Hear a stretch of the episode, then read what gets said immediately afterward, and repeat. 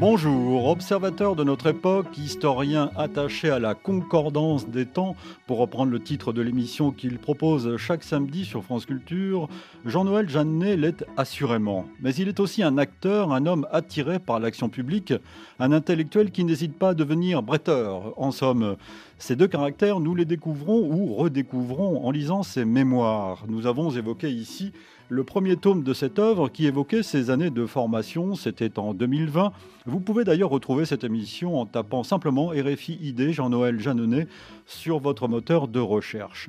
Voici aujourd'hui le deuxième volume. Il nous intéresse davantage encore. Dans ces pages, qui couvre la période 1982-1991, Jean-Noël Jeannet parle en effet de son passage à la présidence de Radio France et de sa présidence de la toute jeune RFI. Évidemment, nous n'allons pas bouder notre plaisir en revenant à cette époque pionnière. Dans ce livre, qui va être au cœur de notre entretien, notre invité parle enfin de son rôle de maître d'œuvre du bicentenaire de la Révolution française en 1989. Ainsi s'ouvre un nouveau numéro du magazine Idée un magazine que vous pouvez aussi retrouver sur le site de la radio et votre plateforme préférée. Bonjour Jean-Noël Jeannonnet. Bonjour. C'est une joie de vous retrouver à ce micro. Nous avons fait régulièrement des émissions ensemble pour notre euh, plus grand plaisir à propos de vos livres, à propos de Clémenceau, même chez Clémenceau euh, d'ailleurs. La joie est partagée, je vous assure. Merci Jean-Noël. Je rappelle que vous êtes professeur des universités, donc, euh, ancien président de Radio France et de RFI, ancien secrétaire d'État au commerce extérieur, puis à la communication, président de la Bibliothèque nationale de France. Vous avez publié de nombreux ouvrages d'histoire contemporaine, de référence, et euh, pour la petite histoire euh, qui nous est chère, vous êtes parrain de la nouvelle formule de cette édition que nous avons lancée en mars 2010. Vous étiez le, premier invité. Une fierté. Réciproque, Jean-Noël. Alors, nous allons parler de ce deuxième volume. Ce qui me frappe, de façon générale, Jean-Noël Jeannet, c'est la précision de votre mémoire. Elle s'explique peut-être parce que j'ai pris des notes journalières. Depuis 1975, de fait, je me suis dit qu'il pourrait être intéressant de, fixer sur le papier ce, qui m'arrivait, en sachant que beaucoup de choses échappaient, mais c'était un réflexe d'historien d'abord. L'idée que le sable s'échappait des doigts et qu'on ne le gardait pas, c'était une frustration. Et puis ça permet aussi d'ailleurs de semaine en semaine, souvent c'est le dimanche que je prends des notes, ça permet de réfléchir à ce qu'on a fait, de, mettre en perspective les décisions qu'on a prises et peut-être de faire surgir d'autres idées pour la suite. Alors j'ai effectivement euh, rouvert ces notes que je n'avais guère euh, considérées depuis 30 euh, ans ou 40 ans et j'ai eu l'impression, pendant que je rédisais ce livre, de, vivre à, deux niveaux temporels, ce qui était assez stimulant. C'est aussi ça qui est éclairant. Jean-Noël Jeannet, euh, c'était déjà éclairant dans le premier tome, ça l'est encore plus dans ce deuxième tome, c'est que vous êtes toujours, même dans l'action, on vous sent également observateur. De fait, je suis historien, donc j'ai tendance à, considérer les choses euh, replacées un peu dans la longue durée. C'est vraiment pas un mérite, c'est un heureux hasard pour moi d'une dynastie politique, si je puis dire. Donc j'avais déjà, euh, dès mon enfance, été incité à regarder les choses avec un peu de, distance, je dirais faire bouger un peu le calque sur le trait. Hmm. Grande famille euh, jeannenée euh, sous la Ve République et même avant, euh, faut-il le, préciser. Il nous faut aussi rappeler ce qu'est ce titre, Le Rocher de Sustène. Ah oui, ah oui. Nous l'avions fait pour le premier tome, mais il faut le rappeler. Quand j'avais 20 euh, ans, je suis revenu de Grèce en deux chevaux avec deux camarades et au col de Sustène, près du Saint-Gothard. Un jour, nous sommes descendus, il pleuvait, il y avait du brouillard. Et donc, pour euh, être sûr de notre route, nous avons suivi une puissante voiture américaine. Et tout à coup, il est arrivé quelque chose qui nous a laissé stupéfaits et, à vrai dire, que nous ne comprenions pas sur l'instant un énorme rocher a glissé sur lui-même et est venu écraser la voiture devant nous. Et nous sommes arrêtés avec notre pauvre petite deux chevaux à deux ou trois mètres. Et si j'ai choisi ce titre, c'est parce que j'ai toujours réfléchi comme historien à la dialectique qui s'organise entre le hasard et la détermination. C'est-à-dire qu'à chaque moment, il me semble qu'un individu a une latitude d'action. Il y a une efflorescence de possibles, mais limitée par...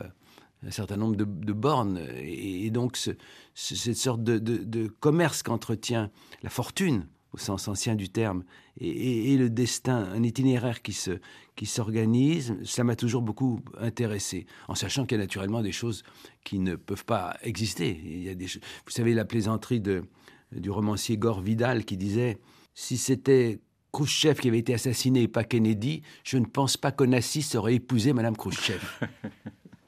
Jean-Noël Jeannet, nous avions parlé euh, dans cette émission de 2020 à propos de votre premier volume, de vos années de formation, de votre fameux déjeuner chez De Gaulle euh, aussi, qui vous a tant euh, marqué.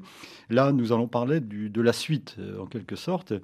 Et vous voilà, donc, je reprends le tout début de votre livre. Vous voilà président de Radio France à l'âge de 40 ans, en 1982, tout simplement. Oui, on m'a pris par les ouïes. Si j'étais un poisson, on m'a mis dans l'aquarium et on m'a dit nage. Le 11, c'est en fait la haute autorité, puisque vous savez que euh, le gouvernement de gauche et François Mitterrand avaient eu le grand mérite, pour la première fois, d'instaurer un sas entre les sociétés de l'audiovisuel, et en particulier leur président, et d'autre part le gouvernement, alors que jusque-là, la tentation avait été grande et on y avait beaucoup cédé d'avoir un lien très direct entre le gouvernement, le ministre de la Communication et les chaînes. Alain Perfit avait en quelque sorte concrétisé, incarné cela précédemment. Et là, il y a eu un, vrai effort, et je n'aurais probablement jamais été nommé président si cette instance, toute jeune, Michel Cotta et les siens, euh, n'avait pas choisi de, me faire, euh, d'aller me chercher à Sciences Po, effectivement, pour me faire président de Radio France, ce qui a été euh, pour moi un magnifique cadeau et un défi considérable. On va en parler dans un instant. Euh, François Mitterrand, vous avez sondé en quelque sorte avant de cette, euh, cette nomination. Vous le racontez à la fin du, premier tome. Il vous a rencontré, vous l'avez vu avant, vous êtes voisin en plus. Oui, oui, oui. C'est la haute autorité qui m'a choisi, indubitablement. Je ne pense pas qu'il en aurait eu l'idée tout seul. Nous, nous ne connaissions guère. J'étais dans cette mouvance du centre-gauche, mais je n'étais pas membre du Parti socialiste pour diverses raisons. et c'est à ce moment-là que la haute autorité m'a choisi, mais discrètement, de fait.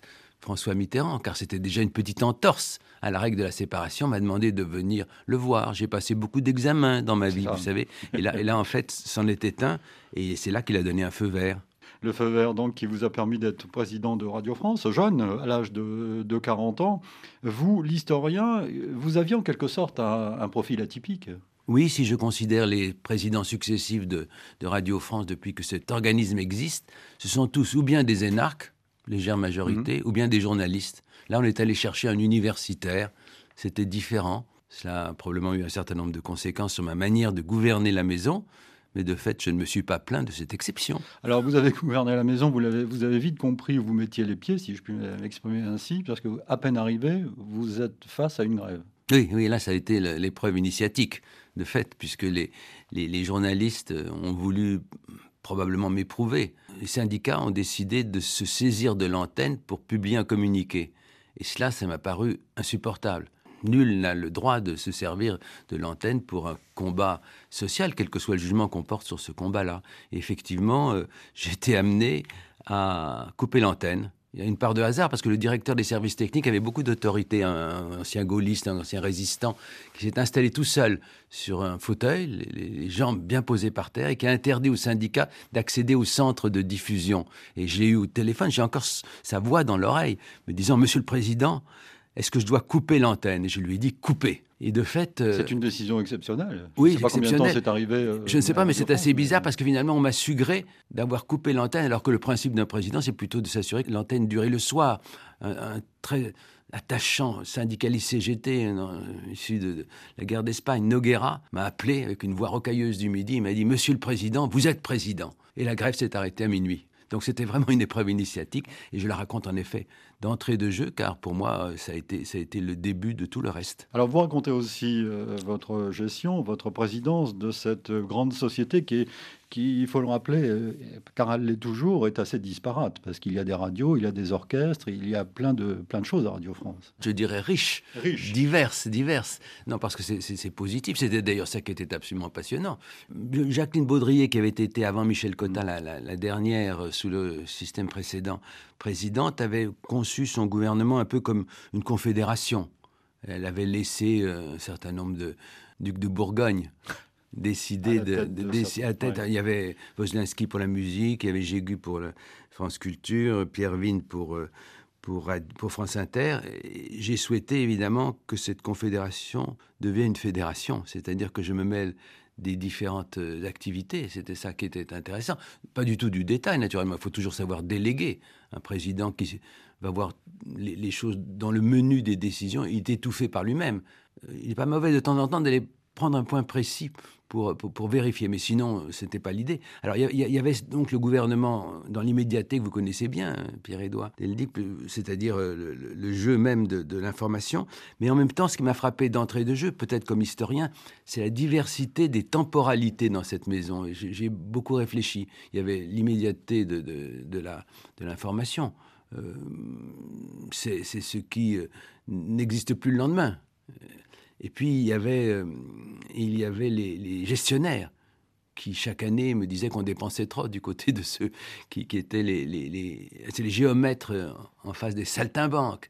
Et puis il y avait les musiciens justement qui me disaient il faut qu'on décide trois ans à l'avance. C'est une façon de s'assurer qu'on leur donnait plus d'argent.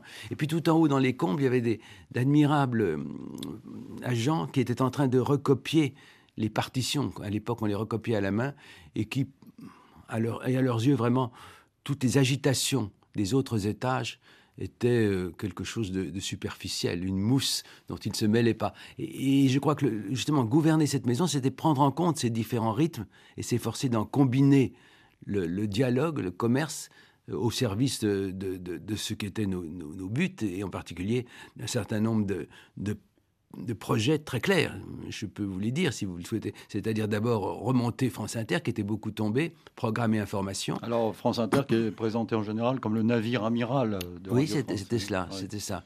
Euh, et, et, nous sommes de fait à la fin... Euh, euh, grâce notamment à la réforme qui avait été faite par Jean Garetto à ma demande pour les programmes, grâce à l'efficacité de l'équipe du matin. C'est de là que se date vraiment l'équipe du matin de France Inter. Les fameuses matinales. Oui, les fameuses matinales en disant qu'on va viser haut et non pas courir derrière Radio Luxembourg, euh, qu'on a abouti à dépasser Europe 1, qui était notre grande euh, rivale euh, à, la fin. Ça, c'était, c'était pour, pour l'information. Et, puis, il y avait l'idée de créer un certain nombre de, choses nouvelles. Nous avons fait France Culture la nuit. Avant, ça, s'arrêtait avec la Marseillaise, vers 1h du matin. Et puis, il y avait un grand dessin à quoi j'attachais beaucoup d'importance, qui était le développement des radios locales publiques puisqu'il y avait, c'était la chose nouvelle, le défi des radios privé. On disait radio libre, nous nous disions privé. Il, faut rappeler, Jean-Noël Jeannet, le, contexte. Depuis 1981, la loi permettait la création de radios locales privées. C'est-à-dire que tout le monde, je me souviens très bien de cette époque, dans son quartier, dans sa chambre ou ailleurs, voulait faire du France Inter. Euh, et, donc, il y a eu une euh, efflorescence de, de, radios euh, privées. Et c'est dans ce contexte que vous, vous êtes devenu président de Radio France. Donc, il vous fallait faire face ou réagir à ce mouvement. Oui, c'était d'ailleurs un progrès, le, radio local privé. Incontestablement, elle s'appelait Radio Libre, mais les radios libres, mm. c'était nous, évidemment. Donc nous disions radio local privé, et, c'était un moment où on les a vus exprimer le sentiment, les émotions, euh, la pédagogie parfois de toute une série de, d'associations, de, de, mouvements, de, groupes humains. On était avant les radios, avant les réseaux sociaux. Mais il m'a semblé qu'en région comme à Paris, il fallait qu'il y ait un double secteur et que les radios locales publiques puissent venir les concurrencer en parlant au pays de France. Et c'est ce que nous avons fait. Je n'étais pas l'initiateur au début. Jacqueline Baudrier... Euh, à l'époque de Giscard, on avait créé trois, d'autres auraient commencé avec euh, Michel Cotta, mais nous avons vraiment, pendant ces quatre ans où j'ai été à la tête de Radio France, développé très largement cet ensemble en affirmant que ce serait un enrichissement culturel et politique que d'avoir des radios locales qui soient aussi indépendantes des pouvoirs locaux que nous l'étions des pouvoirs gouvernementaux à Paris. Jean-Noël Jeannet, je voudrais revenir sur le contexte politique euh, de cette, époque et sur l'installation de la haute autorité de l'audiovisuel en 1982, qui était vraiment une nouveauté, vous l'avez euh, euh, suggéré et dit tout à l'heure. Je vous propose d'écouter un extrait du discours de François Mitterrand à l'occasion de l'inauguration de cette haute autorité, c'était fin août 1982 chacun a son rôle. De même qu'il n'appartient pas au pouvoir exécutif de se substituer à vous-même. Pas davantage, il ne vous appartiendra de vous substituer aux responsables des chaînes de Radio France et des autres sociétés que vous aurez vous-même à choisir. C'est en respectant cette répartition des tâches que, en avançant, tant qu'on puisse avancer parmi les difficultés, mais avec l'assurance d'accomplir son devoir, c'est ainsi que nous parviendrons à créer pour notre société un mode de communication où les Français sauront qu'ils ont encore une fois dans leur histoire de ces deux derniers siècles défini un mode et l'exercice d'une liberté. Je résumerai ce propos en trois mots. former, informer, distraire. Le triptyque est toujours d'actualité, jean oui, oui, oui, oui, bien sûr. Bien sûr, il avait là un courage incontestable pour des raisons de doctrine politique. Ça avait été annoncé pendant la campagne présidentielle de François Mitterrand. Aussi pour des raisons techniques, c'est-à-dire qu'à partir du moment où se développait pour la télévision bientôt et déjà pour la radio toutes sortes d'émissions différentes, il n'était plus possible de, de tenir en main, comme on l'avait fait depuis 1945 en particulier, euh, les, radios dites d'État à l'époque, euh, à seule exception des, périphériques. Alors ensuite, ensuite, évidemment, comme il était naturel, il y a une tentation chez les gouvernants socialistes de revenir au quotidien sur leur courage durable.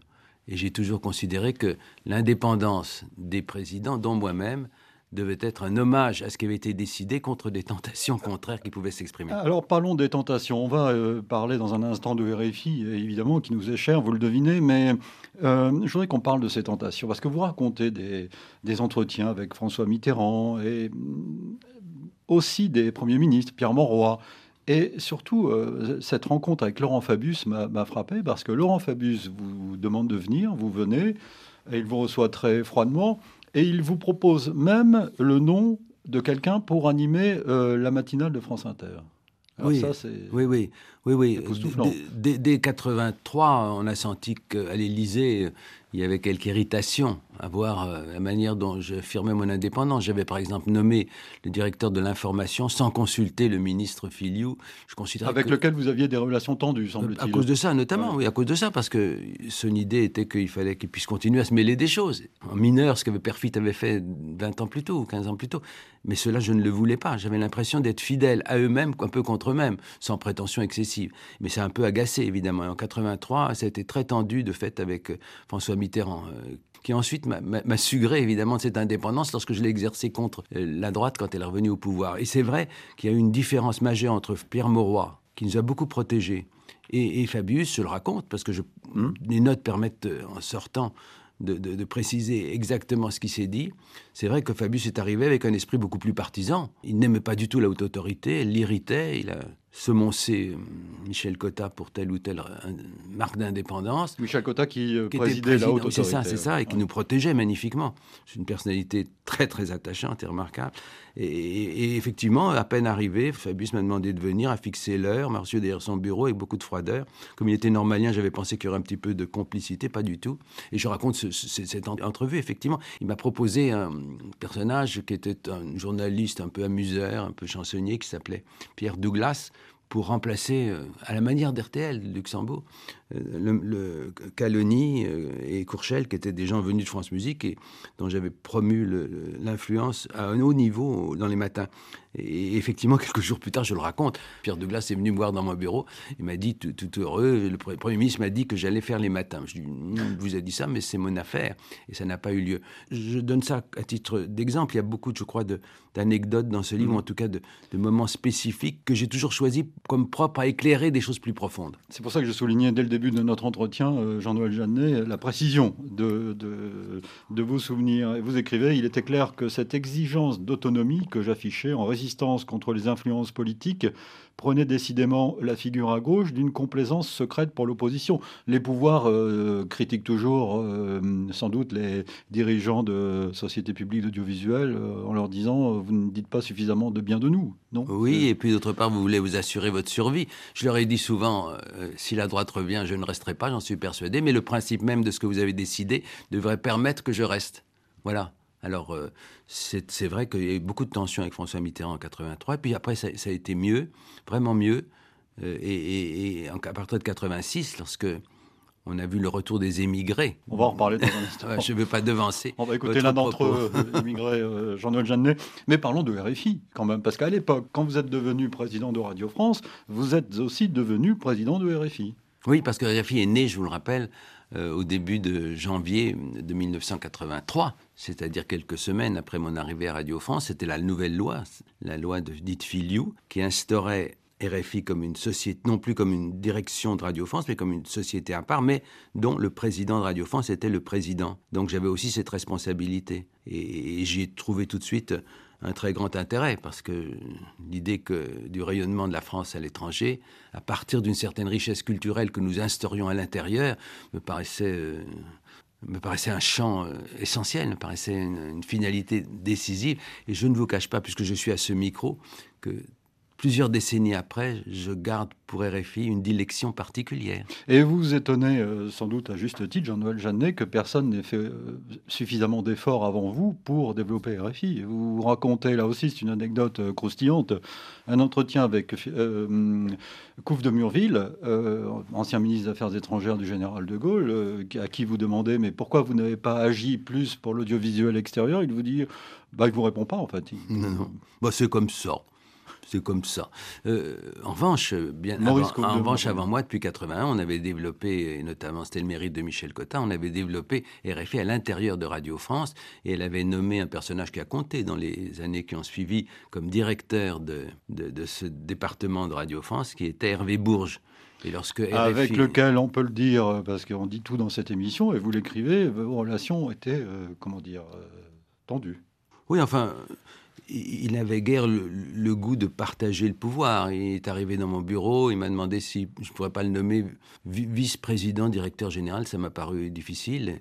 Je lui ai proposé un pacte de, loyauté. Je ne suis pas absolument sûr qu'il l'ait respecté, mais, mais c'était une personnalité forte. De toute façon, j'étais décidé à ne pas me mêler d'aussi près du détail de la vie des RFI que celui de Radio France, tout en étant comptable de, ce que ça représentait, des grandes lignes, du maintien et du développement des, émissions en langue étrangère, de, la défense d'une certaine, je parle à ce micro, d'une certaine idée de, la vérité de l'information, sans céder à l'éventuelle influence en particulier des, des, responsables politiques des pays d'Afrique, puisque c'était d'abord l'Afrique notre cible. Alors vous aviez pensé aussi à d'autres personnalités euh, pour présider ce RFI à cette époque Pour diriger, pour diriger. Le président, c'était moi. Oui, oui, pour, euh, pour gérer, euh, quelque pour gérer, oui, gérer, oui, ça. Des, intellectuels célèbres comme Jacques Julliard, par exemple. J'ai pensé un instant, oui, effectivement, à Eric Orsena aussi. Eric Orsena, Hélène Carrère d'Ancos. Oui, oui, elle, oui, elle m'a dit que les syndicats n'avaient pas envie de avec eux. Euh, non, effectivement, effectivement. Euh, cela, c'est quand, euh, au de quelques mois, Hervé Bourges, il n'est pas resté très longtemps dans cette fonction, a été nommé président de TF1 et donc est parti, effectivement. Et, après quelques hésitations, j'ai été amené à, à, nommer à sa place celui qui était un peu son bras droit, qui était Fouad Benalla. Avec lequel également les relations ne furent guère. Bon, encore une fois, je laissais, je laissais agir, mais Bon, je ne veux pas, ici, c'est de la vieille histoire. Disons qu'il n'a pas été tout à fait loyal, mais, mais j'ai continué néanmoins à me mêler beaucoup des RFI, à, décider par exemple que vous seriez, que RFI serait diffusé en France et à Paris, sur la bande, c'est une décision importante, car on pouvait craindre éventuellement que les journalistes, vos confrères, se mettent à parler plus pour les Parisiens que pour les autres. Et ça ne s'est pas passé. Je crois que c'était très important que RFI soit accessible d'abord aux étrangers qui avaient envie de continuer à l'écouter, et d'autre part un certain nombre de Français qui en verraient l'intérêt et la qualité, et qui du coup, par un processus normal de la démocratie, permettrait que cette radio soit davantage soutenue en termes financiers et en termes politiques. En ondes moyenne et puis en FM, donc à Paris et la région parisienne. Vous vous souvenez de RFI à l'époque qui était embryonnaire Oh, RFI n'était pas embryonnaire, il y avait déjà une grande vitalité, il y avait les, les émissions en langue étrangère qui étaient déjà très très importantes. Vous rendez hommage à une émission, Mémoire d'un continent euh, Oui, euh, dont, s'est occupé euh, Philippe Saint-Denis, qui était, qui était responsable de l'information et des programmes, et, Jacqueline Sorel, dont j'ai plaisir à prononcer le nom. Oui, parce que j'étais historien, j'avais envie de contribuer à ce qu'on garde les, archives très précieuses de, de, la période coloniale, qui sinon risqueraient d'être dégradées ou de disparaître. Le temps passe, dans cette émission et en général, passons à 1986. Il y a eu à l'époque des élections législatives et une première euh, cohabitation. Et vous, le président de, Radio France et de RFI, vous vous êtes euh, soudain euh, trouvé face à votre tutelle, qui était le secrétaire d'État à la culture et à la communication, Philippe de Villiers. Et c'est eux que vous appelez les immigrés. Oui, immigrés au sens de 1814-1815. Lorsqu'ils sont revenus, on a dit qu'ils n'avaient rien appris, rien oublié. Ils ont vraiment eu l'attitude en 1814-15 de dire oublions ce qui s'est passé. Euh, rien oublier, mais en même temps, il faut, l'effacer. Et, c'est exactement ce qu'on a ressenti. Ce n'a pas été le cas pour la cohabitation suivante en 93. Mais là, il y avait vraiment le côté on est chez nous, les imposteurs sont, chassés, et, nous voilà. Et j'ai ressenti alors une absence de, vergogne dans l'emprise euh, qui était exercée. Puis c'était pas de chance parce que Philippe de Villiers avait sa propre radio, euh, Radio Alouette du côté de la Vendée, et mmh. qu'il avait été très irrité du fait que nous étions venus à Nantes avec une excellente radio, présidée par une ex, dirigée par une excellente journaliste, Christine Chadal, j'ai plaisir aussi à la nommer. Et, et ça l'a énormément irrité. Et nous avons vu par conséquent arriver quelqu'un qui avait envie de se venger, de façon qui nous a paru assez sordide, en particulier, il nous a privés de beaucoup d'argent avec l'idée que nous serions obligés du même coup de fermer un certain nombre de radios locales, puisque nous arrivions à plus de 30. Et, d'ailleurs, euh, Laurent Fabius, précédemment, quelques années après, ne vous a pas rendu service, Jean-Noël Janet, parce que euh, la loi de 1980 sur la radio locale a été changée et on a vu apparaître les radios commerciales, la publicité, toutes ces radios que l'on connaît, ces groupes que l'on connaît aujourd'hui. Donc c'était euh, déjà une modification sensible de la loi.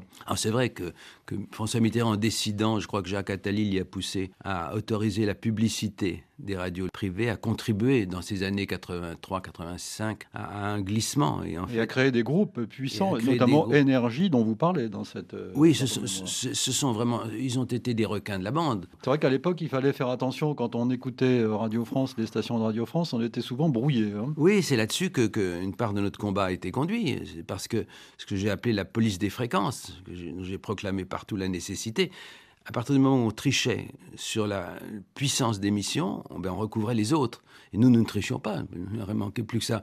En revanche, certains l'ont fait, notamment, notamment Énergie. Paul Guimard, qui était le romancier ami de Mitterrand, membre de la haute autorité, disait en plaisantant qu'il entendait énergie sur son rasoir électrique du côté de Bagnolet. C'était un peu forcé le trait, mais c'est vrai qu'il trichait tout le temps, il trichait tout le temps, et, que nous, nous avions à nous défendre sans pouvoir répliquer en augmentant notre, notre force d'émission. Et du même coup, euh, la haute autorité ayant constaté cela, a décidé de punir un certain nombre de ces radios, notamment Énergie, mais pas seulement, en les suspendant pendant un mois. Hmm. Et malheureusement, la haute autorité n'avait pas le glaive. Le glaive était dans les mains du, pouvoir exécutif. Ils ont réussi à se, à se persuader, ce qui nous a fait évidemment rire jaune, que c'était des radios de gauche. Je crois que le Premier ministre a pensé que l'énergie, c'était une radio de gauche, qui avait organisé en fait un défilé place de la Concorde, je ne sais où, pour, euh, avec Dalida en tête. C'est une boîte de communication qui avait fait ça pour expliquer qu'on avait tout le monde avait besoin d'énergie et que c'était une radio de gauche, encore une fois. Je crois que c'est une vérité qui s'est légèrement effritée par la suite. Donc c'est un de nos combats, de fait, euh, qui s'est mené à ce moment-là. Et, pendant le, la période suivante, c'est-à-dire quand Villiers a été secrétaire d'État chargé des radios. Donc en 1986. Euh, il, a lui-même protesté très vivement parce que du côté de Lyon, la justice avait condamné des radios privées, commerciales de fait, qui, qui exagéraient leur émission. Et il avait voulu les défendre et très tranquillement, j'avais expliqué pourquoi il avait tort de les défendre. Ça ne nous a pas rendus plus amis. En plus, je l'ai retrouvé ensuite au moment du bicentenaire, mais ceci est une autre histoire. On va en parler dans un instant. Euh, Jean-Noël Jeannonnet, euh, il faut euh, préciser aussi que cette, cette époque, c'est l'époque des privatisations, c'est l'époque du, du libéralisme, c'est l'époque Thatcher-Reagan. Enfin, c'est tout un contexte économique et, et, politique qui faisait que tout ce qui était public était plus ou moins mal vu. Ça dépend par qui oui, ça pas, Une en tout cas, pas par ceux qui étaient au pouvoir à partir de 86. Ah oui, bien sûr. Heureusement que Mitterrand était là, notamment à ce moment-là, parce qu'il a contribué un peu à briser cette vague du tout au marché, vous savez. Euh, un peu, dites-vous. La main invisible. Oui, pas complètement, bien sûr. On l'a vu avec l'arrivée de,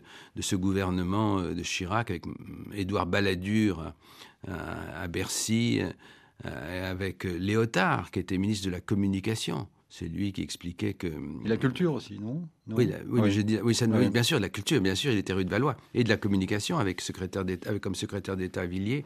Vous imaginez quand même, pour voir ce qu'était le sectarisme de ces gens-là, que ce ministre de la Culture, rue de Valois, a refusé de me recevoir pendant les huit mois où je suis resté avant que la loi nous débarquât. Euh, et, c'était tout de même assez, exceptionnel. Il avait même interdit à son directeur de la musique de venir euh, au festival de Radio France et de Montpellier que j'avais organisé avec, euh, avec Georges Frêche, parce qu'on avait l'impression d'avoir le choléra.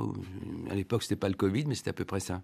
Je propose de, ça va vous faire mal, mais on va l'écouter quand même. Non, non, ça me fera pas mal. Philippe de Villiers, justement, euh, secrétaire d'État à la culture et à la communication. C'était le 13 mai 1986. Euh, Notre idée est très simple, c'est de sortir de la préhistoire en matière d'audiovisuel, de couper le cordon ombilical entre la télévision euh, et l'État et de faire en sorte que les rôles des uns et des autres soient très clairs que ce soit pour le secteur public fort, rénové, que nous voulons et qui doit servir de référence, ou pour le secteur privé, indépendant par rapport à l'État, que nous souhaitons mettre en place dans les prochaines semaines. Ce secteur privé ne pourra pas faire n'importe quoi. Ce secteur privé ne pourra pas euh, faire n'importe quoi euh, euh, et nous souhaitons sortir de cette rétention d'image à cause des contre-exemples de privatisation que constituent la cinquième et la sixième chaîne. Vous écoutez RFI, vous écoutez ID. Nous parlons avec Jean-Noël Jeannonnet d'une époque, les années 80, euh, au cours desquelles il était président de Radio France. Et nous parlons euh, de cela autour du deuxième tome de ses mémoires publiés au Seuil, Le Rocher de, de Sustène. Vous étiez dans la préhistoire, alors si je comprends bien. évidemment, c'est une calambre d'aine. Lorsque Philippe de Villiers, j'ai plaisir, enfin j'ai amusement à entendre ça, quand il parle de couper le cordon ombilical alors que précisément, ils ont souhaité mettre à la tête des sociétés. Oui, c'est-à-dire que la loi a été modifiée, il y a une autre euh, autorité euh, de l'audiovisuel qui a été nommée, et, tous les présidents ont changé en la CNCL, la Commission nationale de la communication et des libertés que présidait Gabrielle de Broglie, c'est elle dont Mitterrand plus tard a dit qu'elle n'avait pas appelé ce qu'on appelle euh, d'ordinaire le respect mais, je ne vais pas faire de la polémique rétrospective. De fait, ils ont nommé des présidents qui étaient tous marqués à droite, alors que ce n'était vraiment pas le cas dans la période antérieure. C'était beaucoup plus panaché et ça a fait du mal pendant un certain temps. Alors quand on entend M. de Villiers, ça, ça, m'amuse, ça, ça, euh, ça, réveille, ça réveille un peu ma, mon esprit euh, de, résistance, mm.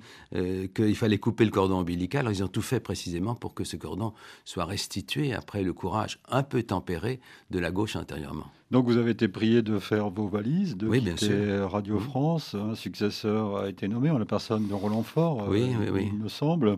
Et RFI a eu son premier PDG en tant que tel. C'était un professeur. Henri Tesnas du Moncel. Oui. Et vous racontez tout ça dans, dans ce livre. Et on sent chez vous euh, une grande élégance, comme d'habitude, Jean-Noël Jeannet, mais on sent que vous êtes touché quand même. Hein. Mais comment ne l'aurais-je pas été? J'avais beaucoup, beaucoup de, projets en cours, notamment l'idée de faire une radio euh, toute information, qui est devenue France Info. C'est le mérite de mon successeur euh, de l'avoir finalement incarné. Euh, et puis j'aimais beaucoup, beaucoup euh, dans cette, euh, cette situation, d'autant plus que, à mesure que le temps passait, je crois pouvoir dire que mon autorité s'était affirmée davantage. il faut du temps pour ça. Et donc, quand je suis parti, ça a été, oui, ça a été, ça a été une frustration. Mais en même temps, vous savez, j'avais le grand privilège par rapport à de hauts fonctionnaires notamment, de pouvoir rentrer aussitôt à Sciences Po, où j'étais professeur d'université, retrouver mes étudiants, mes cours, pouvoir écrire un livre, pour écrire des, des, feuilletons dans le monde, etc., etc. Donc ça donne beaucoup, beaucoup de, sérénité. Mais enfin, c'est vrai qu'il y avait quelque chose comme une, colère, oui, parce que ça a été, ça a été vraiment euh, une réaction au sens propre qui m'a paru euh, néfaste. Maintenant, euh, des choses étaient acquises néanmoins, des choses étaient acquises, on n'a pas pu revenir complètement là-dessus, et par la suite, on est revenu à plus d'indépendance, même si toujours, toujours, et j'essaye aussi de montrer un certain nombre de permanences, il y a un risque, c'est-à-dire que que l'État utilise l'arme financière, quand il n'est pas content, pour contrebalancer l'influence du corps intermédiaire, c'est ça ou autre. Et ça, c'est un risque dont je dirais qu'il n'a pas complètement disparu. Vous voyez la chronique actuelle de la, sotte suppression de la redevance. C'est la question que j'allais vous poser, euh, Jean-Noël J'anticipe, à force oui, absolument, de, dialoguer avec vous, on finit La suppression de la, de la redevance euh, change tout. En tout cas, elle risque de changer tout. C'est pourquoi je me suis gendarmé la compte mmh. dans divers articles. Euh, et c'est vrai que on anticipe sur le tome 3, mais quand j'étais à la communication, j'avais déjà vu Bérégovoy tenter, sous l'influence d'un inspecteur des finances, de supprimer la redevance. On lui avait fait croire que ça permettrait de gagner les élections de 93, ce qui est évidemment une bille Mais, mais j'avais menacé de démissionner, tout simplement, si on supprimait la redevance je n'aurais pas fait beaucoup de bruit au-delà de 24 heures. J'étais un secrétaire d'État au bout de la table, mais, je ne pouvais pas supporter cette idée. Et Bérégovoy est revenu en arrière et a trouvé d'autres procédés pour renflouer, renflouer ses caisses. Parce que sinon, Bercy, évidemment, déteste toujours les taxes affectées, ça diminue son, rôle et son capacité. Et c'est un autre sujet, vous me réinviterez, euh, le peut-être. Le, non, mais c'est un autre sujet. Mais, non, mais la haute, pour, encore une fois, le, risque est que à n'importe quel moment, il y a beaucoup de risques. D'abord que qu'on se serve davantage encore de l'arme financière pour peser sur les contenus. Et ensuite, euh, l'autre risque, c'est qu'on dise aux sociétés, mais faites donc un peu de publicité. Et puis l'année suivante, vous aurez 5% de plus, ce sera bien confortable. L'année suivante, on dira, vous avez 5% de plus, je diminue d'autant la part de redevance que je vous donne. on voit arriver la publicité sur les ondes, et c'est une des différences majeures avec le privé qui se trouve effacée aux dépens, je crois, du, goût des, auditeurs. Euh, on pourrait développer l'expression de ce chagrin en face de la suppression de la redevance, qui ailleurs dans les autres pays est développée. En, Suisse, on avait voulu la, supprimer, on l'a expliqué, il y a eu un grand débat, une votation, comme on dit là-bas, une mhm. sorte de référendum, et elle a été conservée pour des raisons qui s'imposent. Mais enfin, là, nous parlons d'actualité, et je, pourrais développer ça, mais je pense que vous préférez vous reporter au passé. On y reviendra sûrement, euh, Jeannet. Euh, je signale qu'en 1986, dans, cette, dans ce maelstrom, vous avez écrit un, ouvrage qui s'appelle L'échec à, Panurge, qui portait le sous-titre suivant L'audiovisuel public au service de la différence. C'est toujours euh, d'actualité. Donc c'est là on voit l'intellectuel dans l'action, euh, en quelque sorte. Mais finissons, euh, concluons cette émission avec à l'époque une autre grande affaire, qui est la commémoration du bicentenaire de la Révolution, dont vous vous êtes occupé un peu, je dirais pas par hasard, mais par une succession de, de, hasards, justement, quand même. Oui, alors, euh, le président Mitterrand avait changé d'avis sur moi. Il avait considéré en 83 que j'avais rompu un contrat moral. Alors, le président François Mitterrand, réélu en 1988. Hein, oui, il a, il, a, vu surtout en 86 que, que si j'étais un peu rugueux, c'était encore plus contre, contre la droite. J'ai pris soin de le tenir au courant d'un certain nombre de résistances. Et de fait, euh, il m'a demandé d'être président de cette mission. Euh, ensuite, de hasard, là encore, le rocher de Sustaine, c'est-à-dire la, somme de la fortune, le hasard, puisque j'avais deux prédécesseurs qui sont morts tous les deux, c'est-à-dire euh, Michel Barouin puis Edgar Faure. J'ai d'ailleurs, quand j'ai été nommé, reçu un certain nombre de télégrammes venue de l'extrême droite, la droite hostile, elle était beaucoup plus forte qu'on ne le croyait du côté des cercles intellectuels, des, télégrammes portant ceci, jamais 203 le sang des martyrs retombera sur toi. Alors je répondais en anglais, c'était exceptionnel chez moi. The third one, the lucky one. Le, troisième, c'est celui qui a de la chance. Et de fait, on peut dire que j'ai eu de la chance. Et donc, en, commençant cette nouvelle aventure, euh, euh, vous avez eu aussi, euh, vous êtes retrouvé au cœur de controverses, de, grands débats autour de la Révolution, dont le souvenir était encore très vif, et notamment chez les historiens. Vous, vous expliquez au fil des pages les, différentes conceptions qu'avaient les historiens de, cette révolution en opposant par exemple Michel Beauvel et François Furet. Oui, je raconte ça parce que c'était pour un historien comme moi, c'était évidemment très, très intéressant. Je ne veux pas ici, j'ai pas le loisir d'entrer dans le détail, mais il faut quand même dire ce qui les séparait. Oui, ben, ben, Beauvel était dirigé l'Institut d'histoire de la Révolution à la Sorbonne et était dans la tradition des historiens qu'on peut appeler jacobins, avec une vision une interprétation qui était surtout fondée sur des facteurs économiques et sociaux alors que François Furet et les siens euh, marquaient davantage le rôle des idées, de la culture. Les deux étaient vrais en vérité, mais euh, en termes humains, d'abord, il y avait une opposition très très frappante, et en termes de, soutien, de soutien sociologique aussi. Donc c'était très intéressant. Je n'avais pas à choisir entre les deux. Je, les ai écoutés les uns et les autres. J'étais pas heureusement spécialiste de la Révolution comme historien, mais ce qui m'a beaucoup intéressé, c'est de voir que chacun avait son réseau d'influence. Du côté de, de Vauvel, c'était en gros l'ensemble du milieu des enseignants, des professeurs du, secondaire, etc., qui avaient tous été formés à cette école. Et de l'autre côté, il y avait euh, la mode, de, il y avait le nouvel observateur, il y avait les intellectuels, il y avait tous ceux qui étaient irrités par euh, ce qui pouvait rester de communisme chez, dans le milieu de Vauvel. Et moi, je n'avais pas encore une fois à trancher. Euh, mais, mais, je, refusais de me précipiter dans les bras de, de, Furet. François Furet qui avait dit sa célèbre phrase La révolution est terminée. Oui, alors je pensais qu'elle n'était pas terminée. Tout notre principe a été de suivre davantage le propos de Victor Hugo que nous avons publié dans les pages des journaux. Il y a plus de terre promise que de terrain gagné. Et nous étions plus du côté de, de 93 de Victor Hugo, euh, admirant la Convention pour ce qu'elle avait prévu, ce qu'elle avait promu, évidemment, en tenant compte de la terreur, que c'était une autre affaire. donc nous avions... C'est la Révolution est un bloc de votre cher Clémenceau. Oui, alors là, c'est un peu excessif, justement. C'était excessif, enfin, mais c'était une question de bataille dans les années 1890. Je pourrais développer ça, mon cher Clémenceau, oui. Mais je ne reprenais pas la Révolution est un bloc, elle était beaucoup plus complexe. Mais il y avait un autre aspect qui m'a beaucoup intéressé, ce sont les relations, évidemment, avec l'Église catholique car il y avait un personnage majeur, je raconte en détail, par exemple, un dîner, un dîner avec Monseigneur Lustiger. Oui, le cardinal, Monsieur de Paris, comme on disait autrefois, euh, et, qui lui était d'ailleurs un peu minoritaire, mais très influent évidemment, et qui détestait l'entièreté de la Révolution comme le, la matrice de toutes les horreurs du XXe siècle.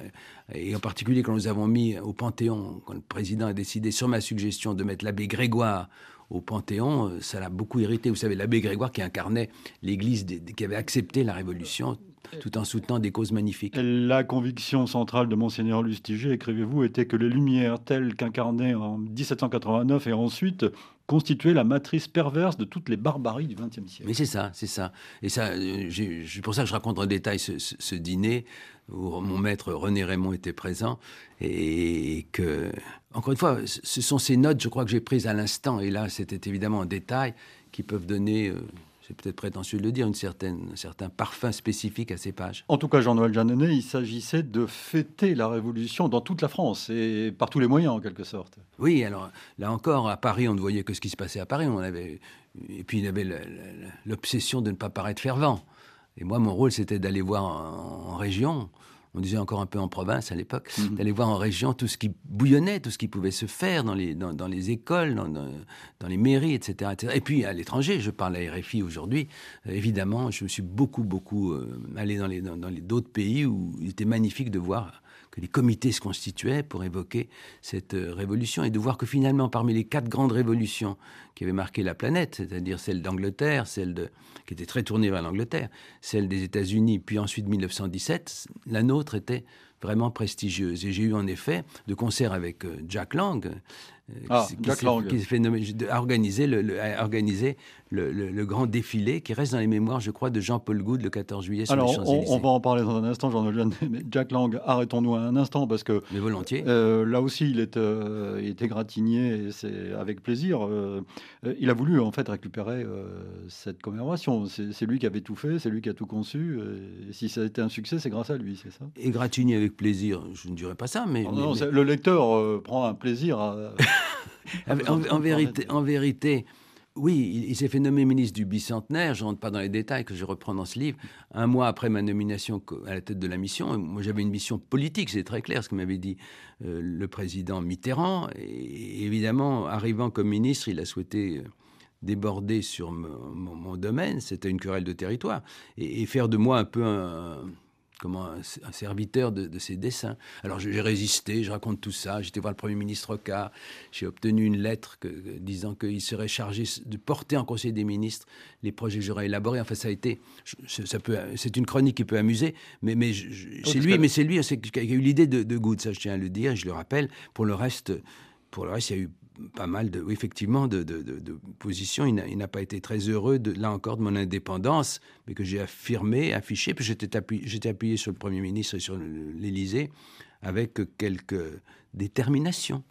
14 juillet donc 1989, défilé célèbre de Jean-Paul Goutte. Je propose d'évoquer non pas ce défilé, mais euh, les, préparatifs euh, qui ont précédé à quelques heures près. Euh, c'était avant 22 heures, donc avant le début de ce défilé sur les Champs-Élysées, avec un reportage de, Sophie Becherel de France Inter. Sur cette avenue Foch, bouclée pour la soirée, les chars soviétiques sont fin prêts couverts de neige. Les soldats écossais sont en train de s'habiller, tout comme les Italiens qui commencent à enfiler leurs pantalons bouffants. On se bouscule sous les tentes de maquillage, mais tout se passe dans la bonne humeur. Les zèbres sont calmes et on commence à les harnacher. Les petits garçons qui les accompagneront tout à l'heure sont bien sûr très excités à l'idée de descendre les Champs-Élysées. Quand on se promène d'un endroit à l'autre, on a le sentiment que tout se passera bien et que le défilé pourra commencer à l'heure. La seule crainte vient des Chinois qui doivent marcher en silence en poussant des bicyclettes. Les organisateurs se demandent s'ils viendront tous. En tout cas, 200 vélos les attendent. Quant au public, il a répondu présent. On se presse contre les barrières pour ne pas manquer la fantaisie de M. Good. Et pour patienter, d'ici 22 heures, on fait claquer des pétards, on achète des périscopes bleu, blanc, rouge et on explique aux enfants ce qui va se passer. Dans la poussière des Champs-Élysées, Sophie Becherel, France Inter.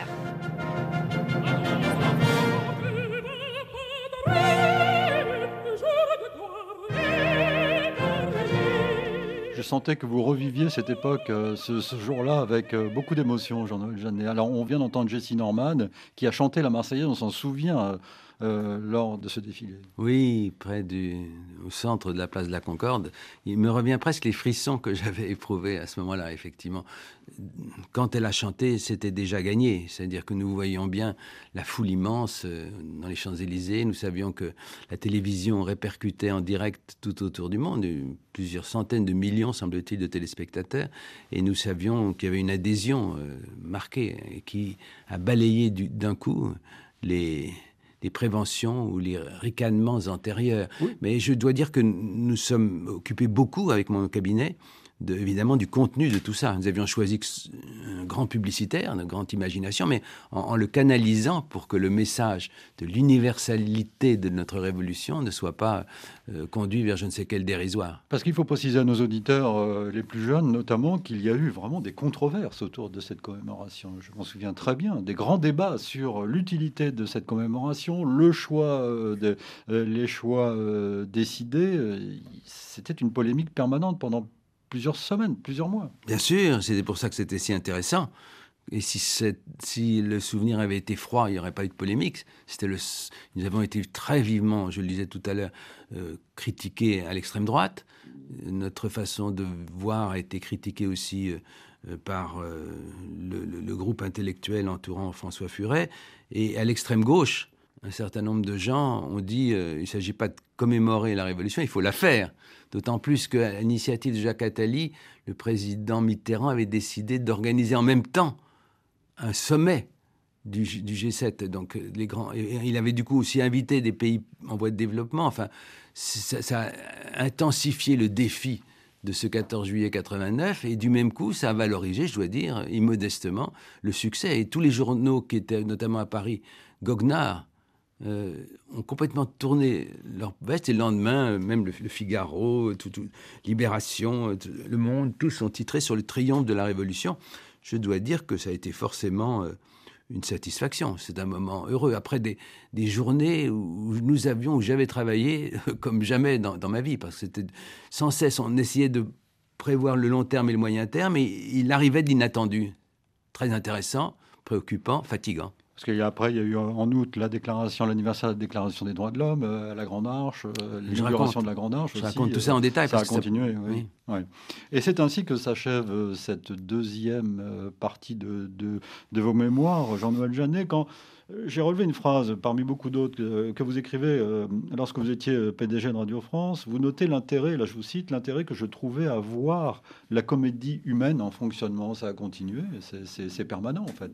Oui. Pas simplement pendant votre période de présidence de Radio France. Oui, il y a peut-être un peu de forfanterie dans ce que je vais dire, mais c'est vrai qu'il m'est arrivé de penser que ce qu'il y avait de très spécifique dans les événements que je relatais pouvait avoir euh, un intérêt, un écho plus, plus durable, et que c'est en effet, une comédie humaine, il faut se méfier de ce mot écrasant. Enfin, c'est quelque chose comme ça. C'est-à-dire que, euh, enfin, c'est ce que j'espère, c'est que mes lecteurs trouveront, euh, trouveront des, récits, des, intrigues qui feront écho dans d'autres périodes. Et, c'est aussi une des raisons pour lesquelles j'ai eu plaisir à écrire ce livre.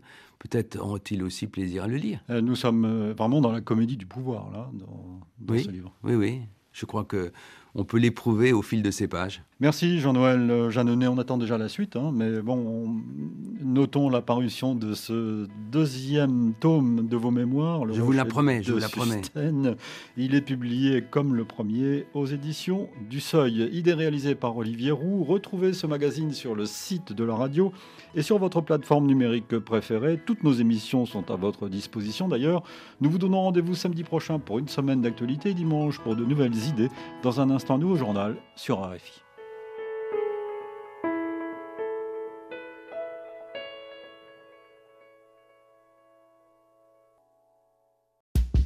RFI